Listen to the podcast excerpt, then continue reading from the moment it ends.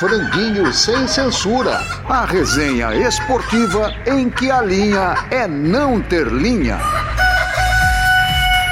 Meu amigo, uma vez franguinho, sempre franguinho. Alberto Gaspar está de volta. Sabe como é que é, né? A saudade apertou e vamos curtir a sua volta. Eu tenho recebido é, vantagens, tem, tem, eu tenho sofrido pressões terríveis para participar. Sentiu saudade do franguinho ou, ou, ou, medo da maldição? É, é, mais o medo da maldição mesmo, vamos ser sinceros. Bem-vindo ao nosso franguinho. Bom, como sempre é uma honra, né? E vamos falar do que, hein? Futebol, por acaso? Ah, com certeza, com certeza, Gaspar. Até porque, né? O assunto tá fervendo. Copa América, Argentina campeã, outro maracanaço. E aí, gente? Eu posso jogar lenha nessa fogueira? Eu não torci a favor, não, não consigo torcer contra porque é mais forte que eu, mas não consegui torcer a favor. Então, essa discussão que eu queria ter com vocês, porque eu acompanhei muita gente torcendo contra a seleção brasileira.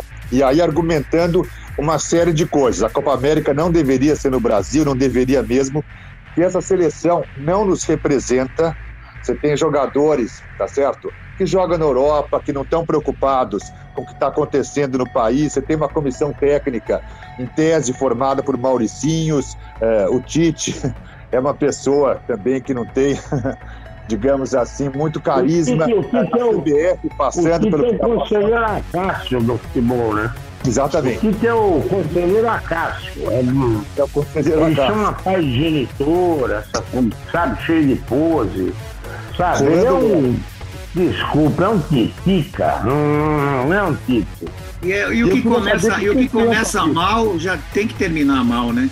No final foi, foi coerente, né? Começou mal, terminou mal.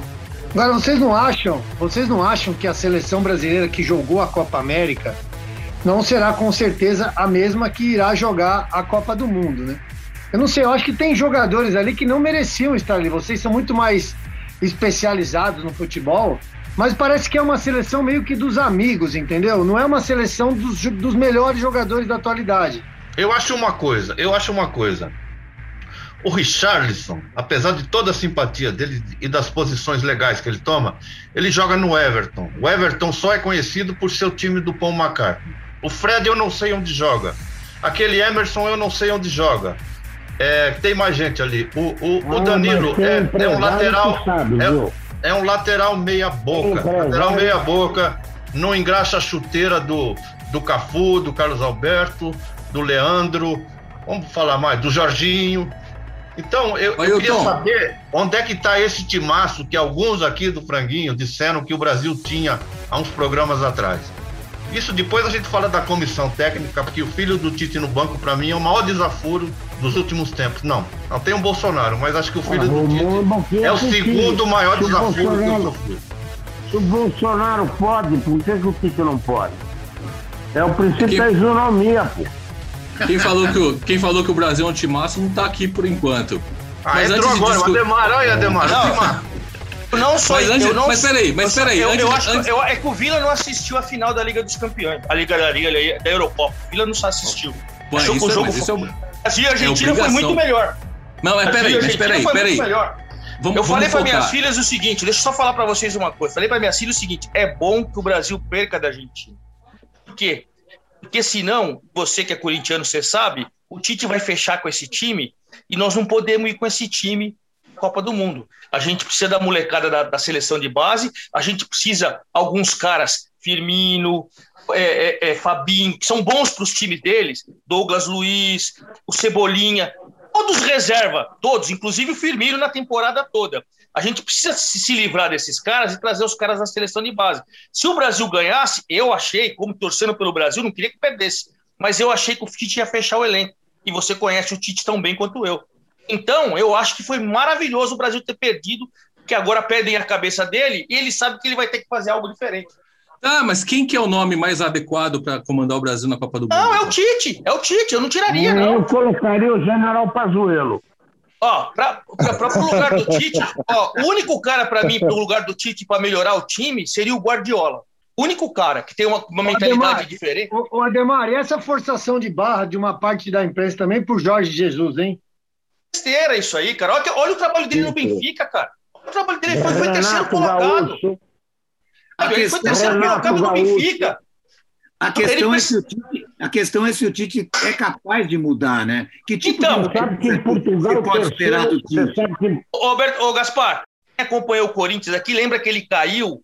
Ele mesmo falou depois, já na seleção, uma entrevista que eu fiz com ele lá no Rio, ele acabou caindo porque ele teve dificuldade para se livrar dos caras que tinham sido campeões mundiais, ganharam tudo, e aí estava na hora de renovar e ele ficou com os caras, os caras, ele muito grato aos caras, ele, ele não conseguiu falar para a diretoria se livrar desses caras. E ele admite.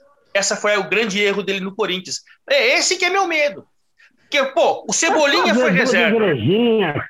Exato. O Cebolinha foi reserva. O Firmino foi reserva. O, o Gabriel Jesus foi reserva. A gente está tá acreditando em caras que podem ser importantes, mas que são reservas dos seus times. Ademar, você tem 100% de razão sobre isso. Agora, de onde você acha que você vai tirar? Porque você já falou de 15 que foram reservas.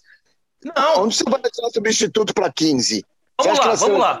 Tem 15 lá. caras que vão chegar na Copa não, e arrasar. Vamos lá, não, não, não eu vou te falar só do tripé. Também. Eu vou te falar só do tripé central que eu acho. Só... Ó, vamos lá, só do tripé central. Bruno Guimarães, Gerson, Aldinho, Pedro, Matheus Cunha. São cinco caras do meio para frente. Eu te falo que tem qualidade. Cinco caras do meio para frente. É, é, é, tudo, tudo meia boca. Eu tava olhando. Eu meia boca? Com meus, assim, conversando com meus filhos, olhando a Eurocopa, falando assim: se você pegar os atacantes do Brasil, Richarlison, Gabriel Jesus, Firmino e Gabigol, e comparar com os da Eurocopa, eles não entram entre os dez primeiros. O Neymar não fala de sério, mas esses quatro mesmo. não ficam entre os dez melhores da Eurocopa. É ridículo. E você achar que na seleção olímpica tem melhores? Não tem melhores. O Gerson é o único cara da seleção olímpica. O Bruno Guimarães é ruim. O, o, Bruno Guimarães o Bruno é ruim. O Bruno Guimarães é um volante. Volante tem 25. Então, o cara pode jogar com o Casemiro. Volante, você viu quem foi o melhor da, quem foi o melhor da Copa América? Foi o Depou. O melhor Entendeu? da Copa América não foi o Messi, não foi o Neymar, foi Olha, o Depou, o volante. Você, foi o volante. Você ver que lixo que foi a Copa América. Pô, eu achei que foi lindo. Quando eu adorei o cara jogando bola. É o, o Atlético de Madrid América, contratou o cara ontem. O Tonelma, Simeone é, mandou contratar o cara ontem. Deixa, deixa eu perguntar uma coisa. o cara ontem. Deixa eu perguntar uma coisa. Além do Tite, né? Quer dizer, o Neymar manda na seleção? Essa é a pergunta. Não, é não. Tudo, é tudo em torno do Neymar, não? Não, não. Aí, é, aí não conheceu. Aí é, não, o, o Brasil foi campeão sem o Neymar na última Copa América, gente. O Brasil sabe jogar sem Neymar, inclusive. Para com isso. Não, mas qual é a influência dele? Isso que eu pergunto. Quer dizer, qual é a influência dele? O Neymar tem... é uma besta quadrada, cara. A influência dele, só se os parça falar alguma coisa para ele. O Neymar sem os parça é uma besta quadrada, cara. Não, mas eu tô falando, eu tô falando esse o Tite é meio Neymar.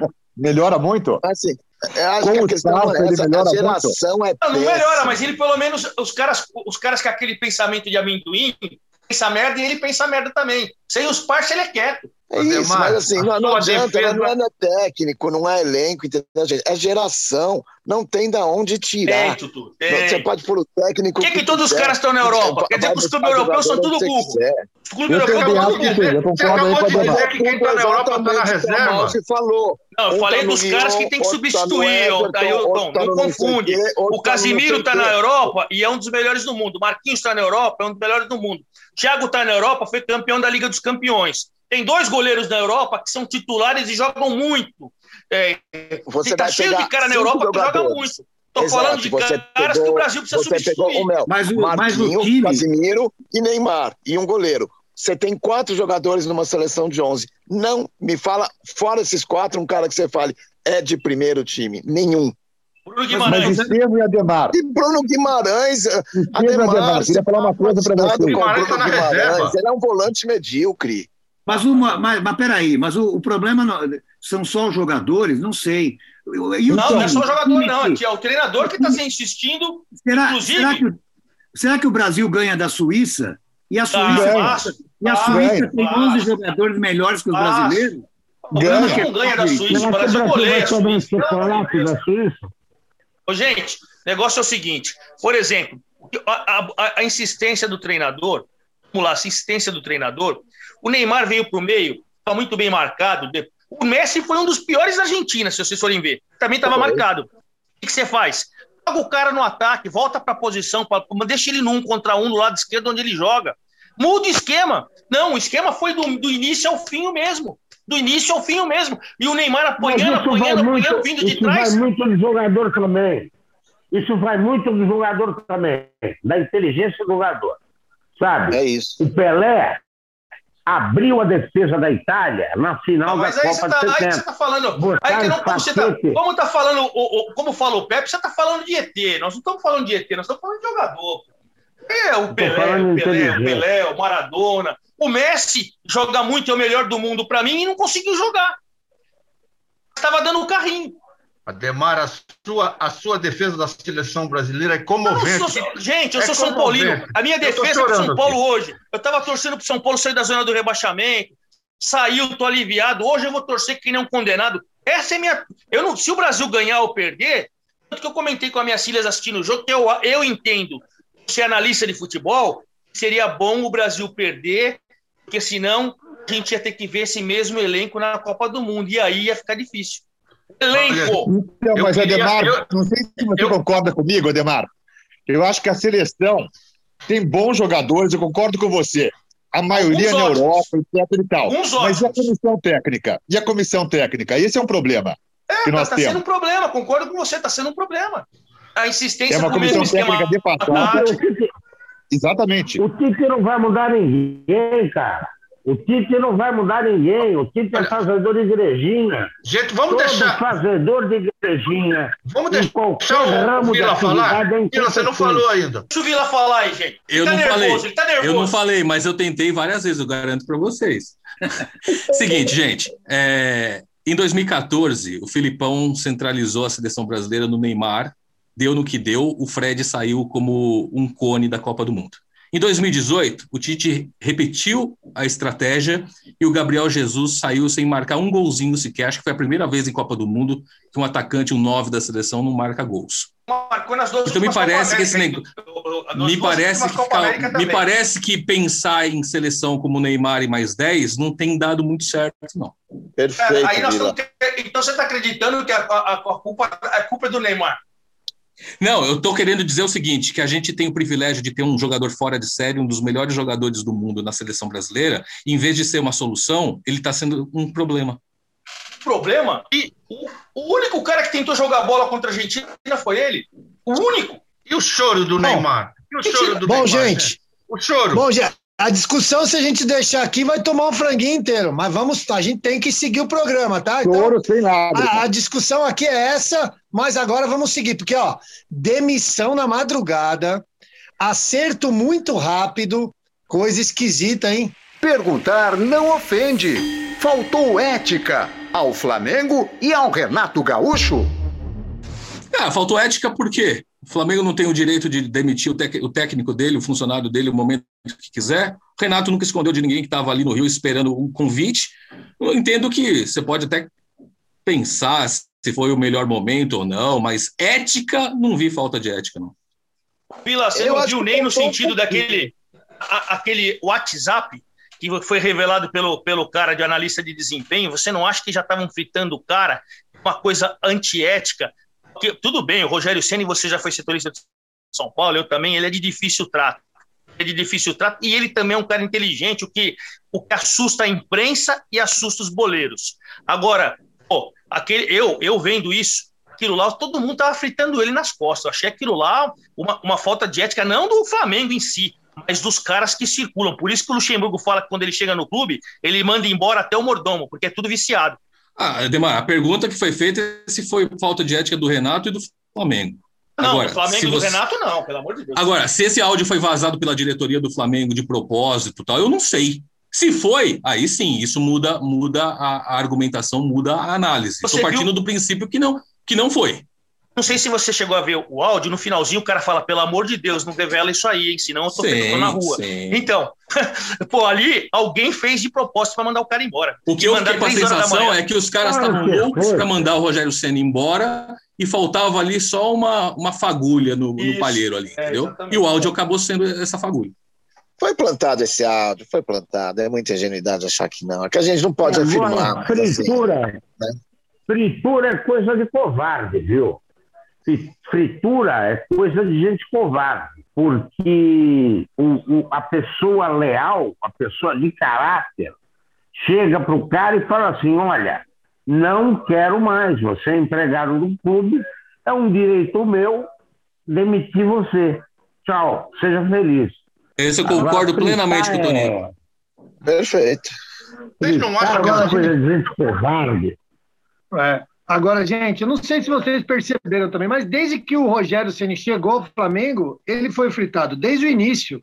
Era Renatinho, jogo atrás de... não é no Flamengo, Renatinho. Ele foi fritado no Cruzeiro, ele ficou um mês no Cruzeiro, detonaram ele lá no Cruzeiro também. Ele foi fritado no São Paulo. Ele só não foi fritado na curta carreira dele, ele passou por quatro clubes. Não é tão curto, São Paulo, Fortaleza, é curto, Cruzeiro e Flamengo. Não ele é... só não foi fritado no, no Fortaleza. Como diria o Chacrinha, estourou no norte, né? Só no norte é que ele vai bem. Ah, mas eu acho, eu acho que é meio injusto. A carreira dele não é tão curta assim também, né, gente? Mas, Espera um pouquinho. O, a carreira do cara, o cara tem quase 10, O cara tem uns oito títulos, cara. Tem uns oito títulos, o cara tá. O grande problema do Rogério. Oito títulos é no norte, estourou que... no norte. Não, no Flamengo ele tem não, três, cara. No Flamengo ele tem três. O Ademar, você não acha que o grande, né? Ademar, o grande problema é esse que você está falando, o trato com esse, as pessoas. Isso, isso é fundamental para o técnico. Vou te dar um exemplo. Eu vou te dar um exemplo. É, é, eu eu é, é, sempre votei na esquerda e eu era setorista do São Paulo. Eu e o Menon que também sempre votou na esquerda. E a gente às vezes a gente discutia e tinha discussões assim, mas em política. O Rogério discute política, discute economia. Ele, ele fala, de, ele investe em dólar. Ele compra lotes da Polícia Federal. Você aprendeu lotes de, de trator. Aí ele vai lá e, enfim, ele, ele tem um e, e, isso daí é chato para o boleiro. Isso aí é chato para o boleiro. E ele questiona, por exemplo, o Vila faz uma pergunta para ele, não concordo com a sua pergunta. Aí o jornalista também não gosta de ser questionado. Estou falando da minha classe também. E isso provavelmente no, no, no coisa ele deve falar para o cara: caramba, burrice, aquilo. Penso eu, penso eu que no trato, dentro, ele, eu acho que ele se perde ali. Eu acho, hein? Aí é só achar mesmo, porque eu não tenho essa informação mas eu estava ouvindo, assistindo o programa do Benja ontem no SBT e vi o Cafu falando muito bem dele, vi o Sheik, que falou que quando começou no São Paulo lá, antes da, da do, do, nome, tudo, o Rogério que ajudou ele, falou, o Rogério é um cara espetacular, mas no trato ele é difícil. É isso. Bom, gente, acabou a Eurocopa, Itália campeã. Conexão Franguinho, direto de Portugal, Daniel Moreira Dias nos fala da Eurocopa. Seja bem-vindo, amigo Daniel Moreira Dias. Para começar a discussão, Daniel, o que, que você achou que o Ademar falou aqui no programa que Brasil e Argentina foi melhor do que Itália e Inglaterra, hein? Oi, Renatinho. Oi, amigos. Olha, evidentemente que um Brasil e Argentina é, é sempre um Brasil e Argentina. Né? É o maior clássico do futebol mundial. Mas a gente também tem que levar em consideração que a Eurocopa, a nível técnico, pelo menos na minha opinião, tem um nível técnico muito mais alto do que uma Copa América. E a gente pode conversar isso até um pouquinho melhor depois. Vou falar um pouquinho sobre essa final, então. É, eu cheguei, a primeira, minha primeira participação aqui no, no, no franguinho, eu falei que a minha aposta seria na Inglaterra. Eu bati, acabei batendo na trave, mas foi por pouco. Eu vou botar, botar a culpa em uma pessoa especial. Vou botar a culpa no, no Southgate. Com certeza, o técnico da Inglaterra, na minha opinião, é o principal lado do, do, do futebol não ter voltado para casa, né? Como eles gostam de falar, football's coming home. É, e por dois motivos, eu diria, principais. O primeiro deles é que é, é essa, essa seleção inglesa ela é conhecida, ela, ela, está fazendo sucesso pela sua força defensiva. Né? Eles chegaram, inclusive, na final da competição sofrendo só um gol. E, e, aí, o melhor dos mundos aconteceu. Uma seleção que se defende muito conseguiu fazer um gol logo no primeiro lance do jogo, praticamente com dois minutos de jogo. Só que aí eu acho que foi um grande erro do Southgate. Ele, ele, ele resolveu botar o time na defesa, principalmente mais na segunda etapa, né? Porque na primeira, na, na primeira, no primeiro tempo do jogo, a Itália estava meio perdida ainda na partida, só entrou no jogo no segundo tempo mesmo. A gente viu ali no segundo tempo, lá com 10, 15 minutos, o Harry Kane, que é o centroavante da equipe, estava marcando na entrada da área, ou seja, a Inglaterra abriu mão da partida e era questão de tempo que a Itália chegasse ao empate, porque a Itália, que eu também vou falar daqui a pouco, é uma equipe que não só se defende hoje, ela tem qualidade para atacar os seus adversários. Pegou o gol com o Bonucci, e aí o jogo ficou mais equilibrado. Aí sim o Southgate resolveu começar a fazer alterações para deixar a equipe um pouco mais veloz, com mais qualidade nessa saída de bola. Terminou, inclusive, a prorrogação jogando melhor, criando mais chances de gols. Mas aí que vem, na minha opinião, e eu passo para vocês, o segundo erro do Southgate. Colocar dois jogadores no último lance é, do jogo, da prorrogação, jogadores frios, oh! sem aquele clima do jogo, né? É, aí é complicado. Eles não encostaram na bola. A primeira vez que eles encostaram na bola, o Rashford e o Sancho foi exatamente na hora de cobrar o pênalti. E isso faz toda a diferença. Oh! Além de jogadores frios, exatamente. Além de jogadores frios, é, jovens, né? O Rashford tem 23, o Sancho tem 21, o outro garoto que perdeu o pênalti também. Ou seja, só a molecada bateu o pênalti nessa equipe da Inglaterra e aí acabou dando a Itália, eh, levando a melhor. É, título merecido, na minha opinião, porque a Itália é uma seleção que está se reinventando, continua tendo aquela força defensiva, mas obviamente é uma seleção que sabe criar jogadas. Não é aquela coisa maravilhosa, mas é uma seleção que, sem sombra de dúvidas, é, vai chegar forte no Mundial. Uma seleção que fica 34 jogos sem perder, ainda mais na Europa, onde as seleções estão sempre se enfrentando a nível das melhores equipes, é porque é de fato uma seleção muito boa. E a Itália agora é bicampeã europeia depois de. É, acho que a última vez foi, se não me engano, em 68, se não estou enganado. E, e, vence mais uma vez a Eurocopa. É, vence a Eurocopa. Já pensou fico, se, se, se fosse o Tite? Se fosse o Tite, não chegava no Brasil. É. Os caras matavam ele no aeroporto, cara. Pois é, pois é. Mas aí eu fico pensando, eu tava ouvindo vocês, inclusive, com, quando levantaram, ah, o Brasil ganharia da Suíça com facilidade. Eu acho que o Brasil ganharia, mas eu não vejo essa facilidade toda, não. Acho que o Brasil. Não, hoje a grande dificuldade. De jeito nenhum. Tanto do Brasil quanto da, da, Argentina. Exato, exato. Tanto do Brasil quanto da Argentina é o seguinte: o, o que mudou mesmo no calendário europeu foi a entrada da Liga das Nações. Então as seleções tops da Europa estão o tempo inteiro se enfrentando seja na, nas eliminatórias, seja no, eh, no próprio Mundial e seja agora na Liga das Nações. Ou seja, Brasil e Argentina não enfrentam mais as seleções europeias, só no Mundial. E eles estão lá se enfrentando o tempo inteiro. Por isso que surge uma Suíça, por isso que surge uma Dinamarca. A competitividade está sempre alta. E agora não tem nem mais data FIFA para ter um amistoso contra o Brasil ou contra a Argentina. Então, por isso que a gente vê essa diferença quando chega no Mundial. É essa, é, é, essa, acho que é a grande diferença. O Brasil tem uma boa equipe? Tem. Só que joga contra bêbado. Joga só na América do Sul. Joga contra a Bolívia, contra o Peru. Aí chega no Mundial, a gente vê a diferença ali, porque faltou teste. Faltou equipe boa para o Brasil enfrentar de fato para saber em que nível está. Você dizer que, que o meu time, o meu time vai jogar no Mundial? O meu time não joga com o europeu, vai jogar no Mundial e ganha todas. Se o Brasil fizesse um acordo com Luxemburgo, fecha a camisa de Luxemburgo, disputa sobre a bandeira de Luxemburgo, vai enfrentar todas essas seleções e vai poder ir. Bom, daqui a pouco você falou Luxemburgo, vamos pensar que é Vanderlei Luxemburgo, mas não é. Agora, gente, sabe o que vem aí? O quadro preferido dos amigos do Amalfi. Par ou ímpar? Odinei Ribeiro quer saber quem joga mais, Harry Kane ou Karim Benzema? Para o ímpar, respondendo nosso querido amigo, parceiro Odinei Ribeiro, quem jogou mais, o Harry Kane, o inglês ou o francês, o Karim Benzema? Gente, nesse momento, para mim, não tem nem dúvida. Acho que até a saída do Cristiano Ronaldo do Real Madrid e a reação do Benzema, como ele apareceu, como o futebol dele cresceu no clube espanhol e também na seleção francesa. Hoje, na pelada, se no meu paro ímpar, se eu ganho, eu pego o Benzema. É, claro, eu também. Eu vou de Kane. Vou de Harry Kane também, pô. Opa! Ah, não. Benzema. Opa! A demarca é fazer polêmica. Não, não, não, não. Eu acho que os dois são ó, dois grandes jogadores, não, não, vamos discutir isso, acho que não tem condição.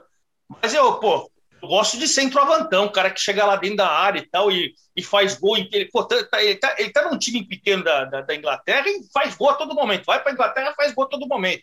O Benzema, para mim, ele, ele, ele sabe jogar demais. Ele sabe, mas ele não é tão artilheiro quanto o Kane. Por isso que eu, eu preferi o Kane. Posso São dois super. Mas eu acho que é muito assim, mais útil acho que Me agrada um pouco mais o Kane. Acho que ele tem uma Copa no currículo, uma boa Copa do Mundo, coisa que o Benzema não tem, uma grande Copa do Mundo. Mas assim, são dois grandes jogadores. Qualquer escolha aí é, é pessoal, a questão de estilo.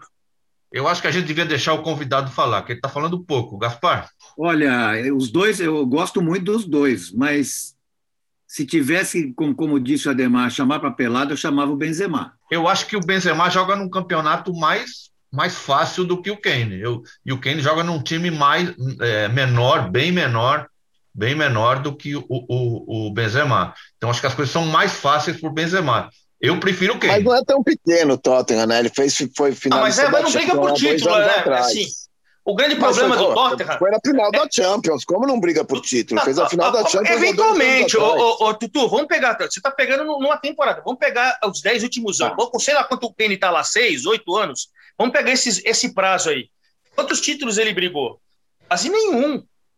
Quase nenhum, não é nesse sentido não, de pique. A gente conhece a história do Tottenham. Mas não dá a gente... chamar de time pequeno. Mas o Real Madrid disputa todos os títulos não, todos maior, os anos. Muito maior. Todos os títulos não, todos os anos. O Kane, o Kane briga é, assim, por título, eventualmente. Nesse sentido, Isso, não, acho. o Tottenham se dá por feliz tendo vaga para Champions. Entre os Isso, quatro exatamente, perfeito, perfeito. O Benzema, o, ben, o Benzema passou a maior parte da carreira dele na sombra do Cristiano Ronaldo, agora que ele está conseguindo se destacar um pouco. E aí, e aí perdeu o título para o Atlético de Madrid.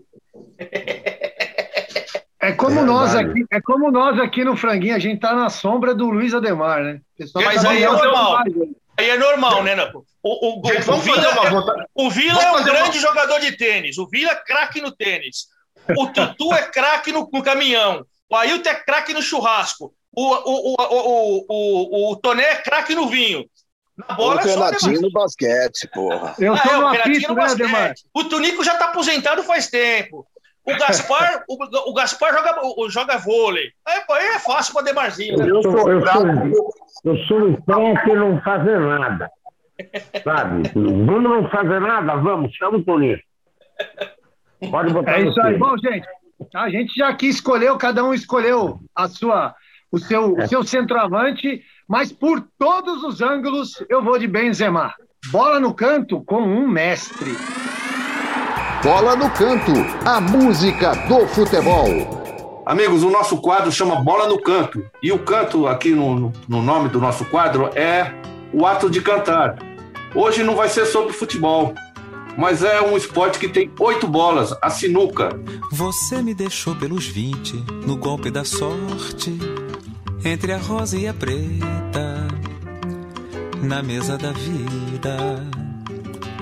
Você me deixou sem saída, sinuca de bico, a preta e a rosa.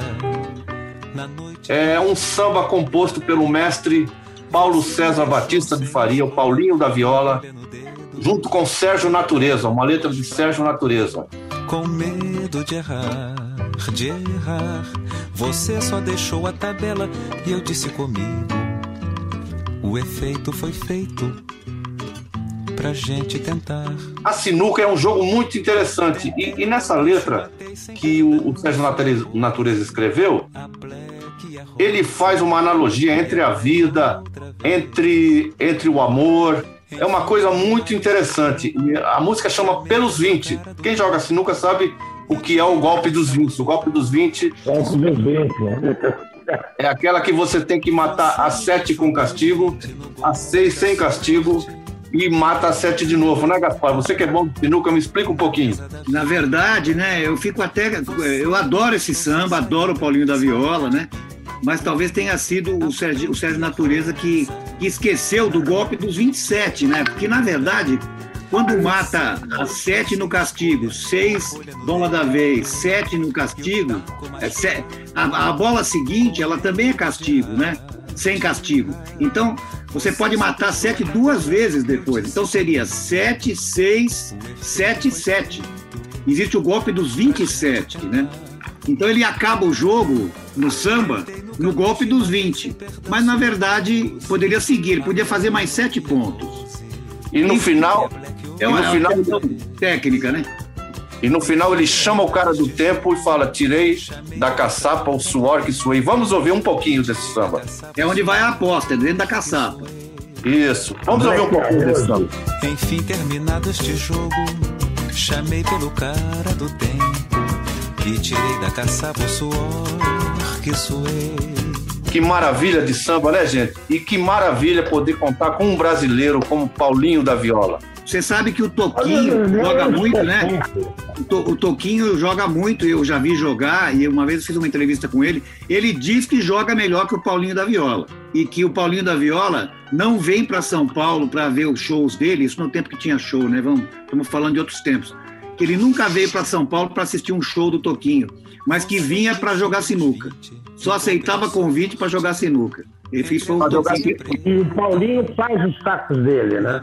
Faz, Paulinho faz. faz os sacos dele. O Paulinho, o Paulinho vem para São Paulo para jogar sinuca e para comprar ferramenta na Florenço de Abreu. Então, para encerrar, mais um pouquinho de Pelos 20 de Paulinho da Viola e Sérgio Natureza. Você me deixou sem escolha, com bolha no dedo e o taco mais fraco, com medo de errar. Você só deixou a tabela e eu disse comigo: o efeito foi feito pra gente tentar. Tentei no capricho e matei sem perdão sua pose. A Black e a Rose. E a Black outra vez.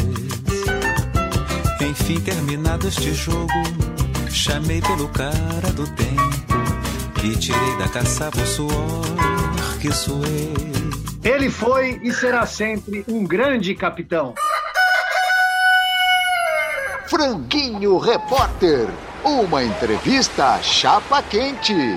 O William, o grande capitão, é o entrevistado de hoje. William, você começou no América Mineiro, né? Eu queria que você falasse desse começo, como é que foi, como é que foi tua primeiras, tuas primeiras convocações. Conta um pouco para a gente da tua história, até ser chamado de o grande capitão. Abraço. Muito obrigado pelo convite de participar do Chapa Quente do Franguinho Sem Censura. É, o meu início né, lá em, em Belzonte, como a gente brinca, América Mineiro, na categoria de base toda feita lá. É, considerado um celeiro aí de, de jogadores e tive a oportunidade de ser convocado para a seleção sub-17, disputar sul-americano, Conheceu o Ronaldo Fenômeno ainda no início, quando jogava no São Cristóvão, porque foi convocado também. E depois disso, fazer uma final mineira contra o Cruzeiro na Copa São Paulo, em 96, e, e sermos campeões.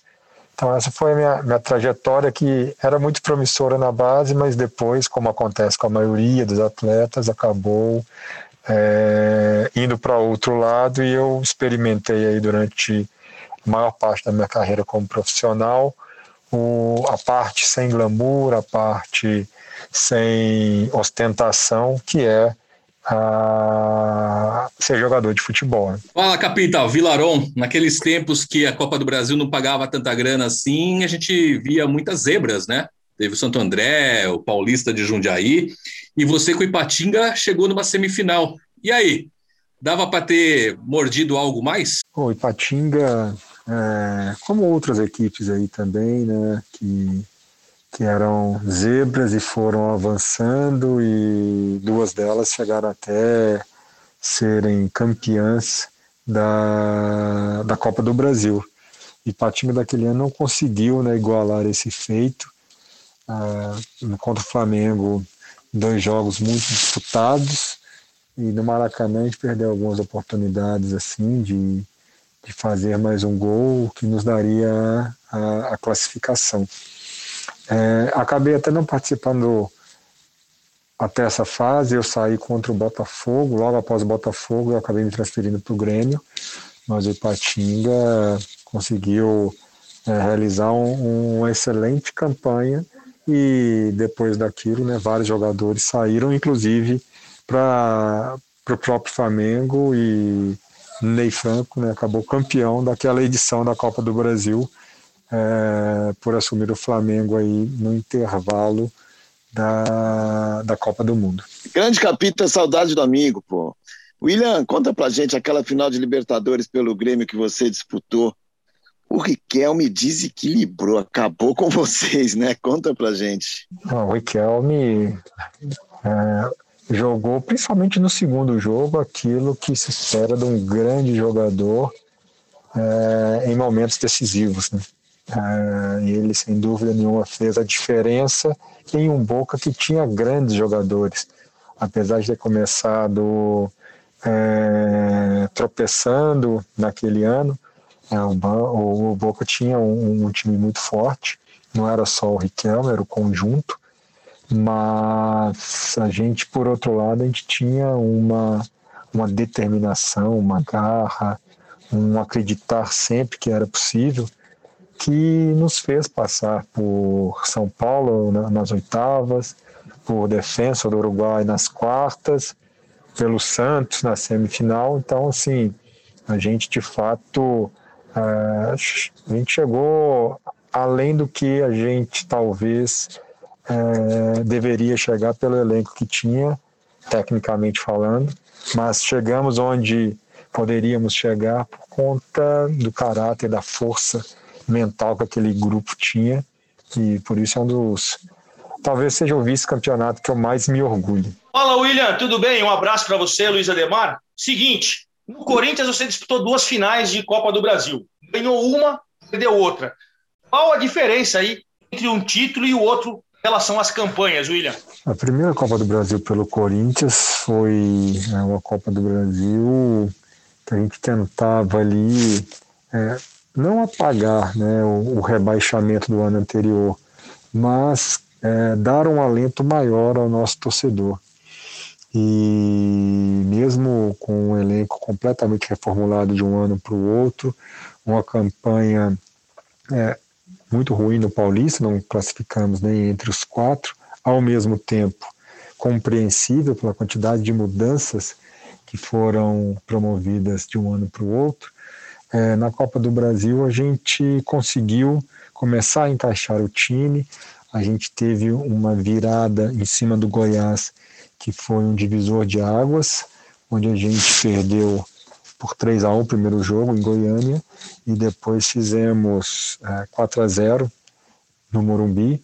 E aquilo mostrou que a gente tinha muita força, que aquele grupo também conseguia reverter é, resultados é, bem desvantajosos. E a gente, é, marcha, a gente marchou até a final, tínhamos um, excelente placar contra o esporte, até tomarmos um gol. E na Ilha do Retiro a gente não conseguiu jogar. O esporte foi mais forte, conseguiu fazer o placar que lhe dava o título, conseguiu conduzir bem o jogo e a gente não teve a força necessária é, para poder fazer pelo menos um gol, em que pese achar que a gente teve um pênalti no Acosta que, que a arbitragem não deu. No ano seguinte, a gente enfrentou um Inter né, muito, muito forte. Uh, tivemos outras equipes no meio do caminho, assim, que também eram equipes uh, de renome nacional, mas o Inter, até então, era tido por muitos como o melhor futebol jogado no Brasil. E a gente fez dois excelentes jogos né, no Pacaembu, abrindo uma vantagem muito boa de 2 a 0 um jogo muito corrido, uma intensidade muito grande, né? um torcedor muito vibrante ao nosso lado, e depois é, no Beira Rio, com uma torcida é, toda contrária, ou quase toda, tinha uma pequena parcela lá de corintianos, mas a gente teve a frieza que aquele grupo já tinha demonstrado em, em outros mata-matas, né? A gente conseguia, de fato, é, jogar bem fora de casa. E geralmente fazendo gols, e não foi diferente, a gente conseguiu esse título é, para nossa alegria e alívio ao mesmo tempo, porque dois vice-campeonatos seriam muito difíceis de digerir. E aí, capitã, tranquilo, velho? Me diz uma coisa, não dá para falar da Copa do Brasil contra o Internacional sem citar a sua desavença com o D'Alessandro.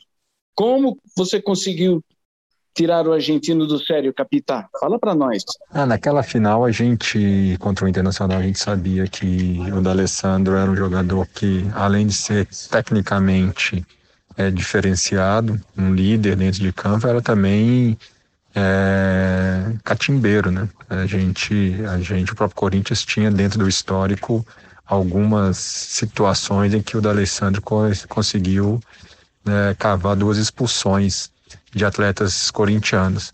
Então a comissão técnica frisou bastante isso para a gente e no momento que o Inter estava até melhor, né, quando consegue o empate, ele acabou se desentendendo com, com o Christian e acredito que no meio da confusão, quando ele foi expulso, ele viu que tinha feito uma bobagem tremenda e tentou levar alguém junto, né? E como eu estava próximo, ele acabou vindo para cima de mim, mas a gente, não só eu, né, todos os atletas do Corinthians foram sempre ali naquela situação para poder me tirar da confusão e, e, separar. Então, a gente, a gente deu ali um, um, um tremendo exemplo, né, todo o grupo, porque se começa uma briga ali, ficaria uma coisa generalizada e seria muito feio para aquela grande conquista. Fala, William, tudo bem?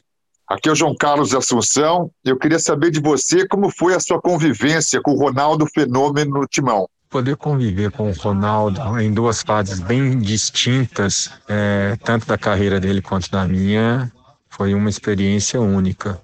É, claro que a vida dele mudou muito mais em relação aos patamares iniciais né, da juventude e perceber que ele manteve a sua essência sempre brincalhona, é, companheiro, solidário, é uma pessoa é, generosa, que mesmo sendo ponto de desequilíbrio, ele não, não era nunca dentro do grupo é, vaidoso, é, nunca teve essa, essa vontade dele ser o cara, porque naturalmente ele era, né? Então acredito que ele nem se preocupava com isso e poder ver como que ele lutou bravamente contra todas as limitações que as cirurgias é, impuseram a ele e ainda se destacar mostra de fato porque que ele teve esse apelido de fenômeno, não é por acaso. Ele de fato fez coisas que aparentemente a gente fala muito do Messi hoje, que é um ET, mas o, o Ronaldo também era de outro planeta, porque ter duas cirurgias gravíssimas, né, no joelho, as lesões que ele teve, e ainda voltar a jogar em alto nível no futebol brasileiro, não é para qualquer um. Ele já tinha feito isso numa Copa, depois de uma cirurgia, depois conseguiu aqui com sobrepeso, obviamente, porque era difícil, ele não podia fazer mais certos tipos de treinamentos. Então, assim, é, é um exemplo de força de vontade, dedicação e profissionalismo dentro né, do que a força de vontade permitia, porque também não é fácil passar horas e horas e horas dentro da fisioterapia. Capitão, é, muito obrigado pela entrevista e alguma história engraçada na sua carreira como comentarista esportivo? História engraçada como comentarista. Bom, primeiro que eu fiz grandes amigos né, na minha experiência como comentarista e, e sou muito grato pela oportunidade que eu tive é, de conviver e conhecer pessoas tão, tão fantásticas de todas as áreas, né, no meio da, da comunicação. É, talvez a, não sei se a mais engraçada, mas assim, me marcou de cara foi a minha, minha estreia. Eu fui trabalhar num jogo é, no Morumbi, São Paulo, não recordo o adversário, e já tinha conversado com o Belete antes, né, que também era comentarista, e ele tinha me dado algumas dicas de como né, trabalhar e tudo, principalmente na hora de, de fazer as entradas, assim, né, esperar o, o narrador às vezes puxar um ar, escanteio principalmente, só que aí tem o um momento lá do, do merchan, digamos assim, né, o famoso foguete, e aí o narrador fez a chamada para a entrada da, do patrocinador, e eu não sabia, abri o microfone e comecei a falar, mas o Ademarzinho estava do meu lado e, e segurou e falou: não, não, não, não, não. E aí eu sei entender porquê, aí depois que ele me explicou. Então, assim, são momentos interessantes, engraçados e de aprendizagem. Né? Então, a TV, sem dúvida nenhuma, me deu também muitos amigos, como no futebol. Para finalizar, capitão, muito obrigado pela sua entrevista aqui no nosso Franguinho Sem Censura. Meus amigos, um prazer participar do Franguinho Sem Censura. É, parabéns pela iniciativa. Fico muito contente de estar tá podendo participar e espero revê-los em breve pessoalmente com mais histórias, mais resenha, mais casos, enfim. Vocês são uma enciclopédia do futebol brasileiro e mundial. E é muito bom estar ao lado de vocês e espero que todos curtam bastante, cada vez mais dando audiência. Um forte abraço. Hoje vamos homenagear um grande poeta.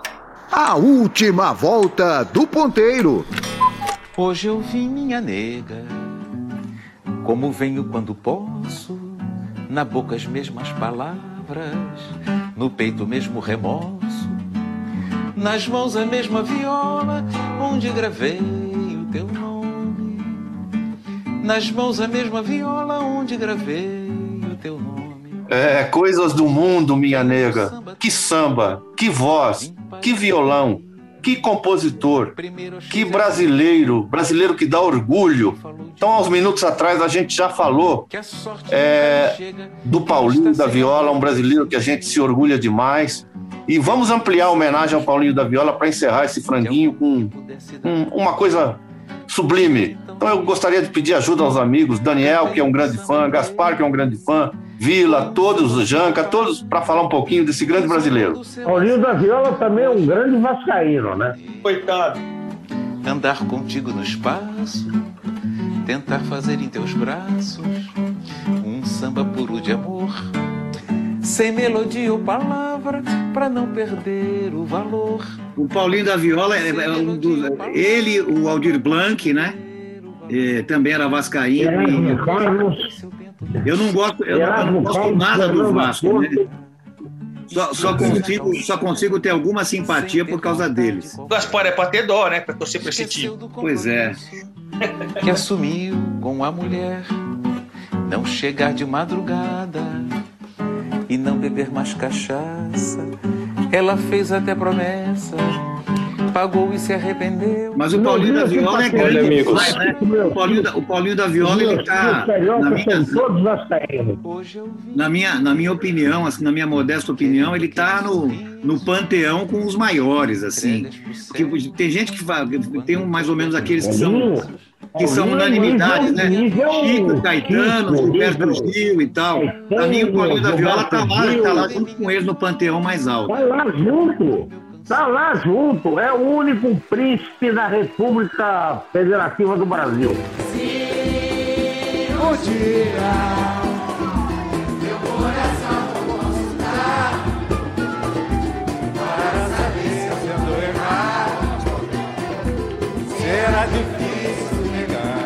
esse samba, sobretudo, né, quer dizer, é pura filosofia, né? É muito, é muito, é um olhar muito muito, muito generoso, ao mesmo tempo que, que, que muito, muito assertivo, né? É um, a letra desse samba é demais. Enfim, Paulinho é, é acima de qualquer, qualquer suspeito. Porém, há um caso diferente que marcou no breve tempo meu coração para sempre. Era dia de carnaval. Estavam falando do Vasco, eu estou torcendo muito para o Vasco voltar a ser aliado brasileiro. Estou confiante no time, apesar de alguns tropeços. E o Vasco foi um clube que fez a camisa da diversidade. Não sei se vocês acompanharam isso. Achei bem interessante. Vendeu bastante. O samba trazendo alvorada,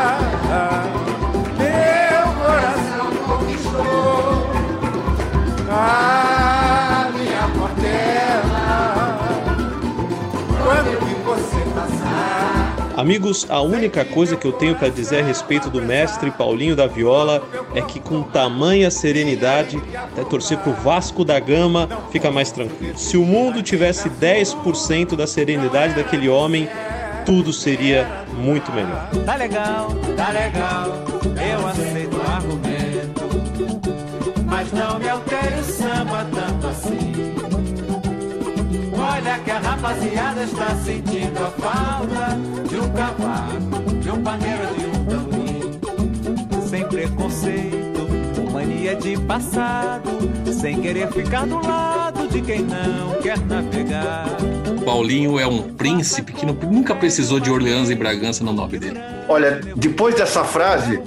É, Paulo, é Paulinho, Paulinho da Viola, o Sereno. Depois dessas duas frases, nada melhor do que ouvir um pouquinho mais de Paulinho da Viola e encerrar essa homenagem maravilhosa a esse grande mestre. Este pobre navegante, meu coração amante,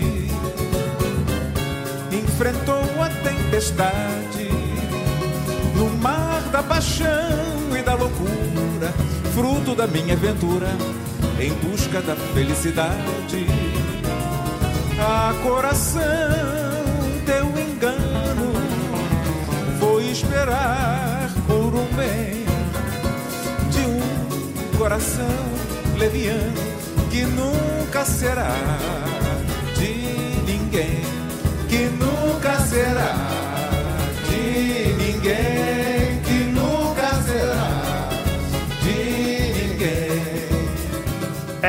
garçom já tá pedindo pra gente ir embora aqui, já tá recolhendo as mesas, cadeiras, tá limpando o chão. Então o Franguinho Sem Censura vai ficando por aqui. Lembrando que você pode nos acompanhar, pode seguir a nossa página lá no Instagram, o nosso perfil, que é o arroba Franguinho Sem Censura. Pode conhecer um pouco mais todo o nosso time, mandar suas opiniões, as suas perguntas, enfim, a sua crítica também, que é muito bem-vinda, para que a gente faça sempre um franguinho sem censura melhor para você. E claro, né? Não se esqueça, todos os sábados às 18 horas, o franguinho sem censura na Bravo Web Rádio. Olha, a Bravo Web Rádio também tá espetacular e o franguinho tá junto fazendo esse grande sucesso. Então, gente, sábado 18 horas ou aqui nos aplicativos de podcast para você acompanhar o franguinho sem censura. Valeu, galera, até a semana que vem. Um grande abraço a todos. Abraço a todos. Abraço, Abraço, abraço, abraço, rapaziada. Abraço, valeu, obrigado. Abração. Abraço, Gaspar, parabéns, obrigado. Franguinho sem censura. A resenha esportiva em que a linha é não ter linha.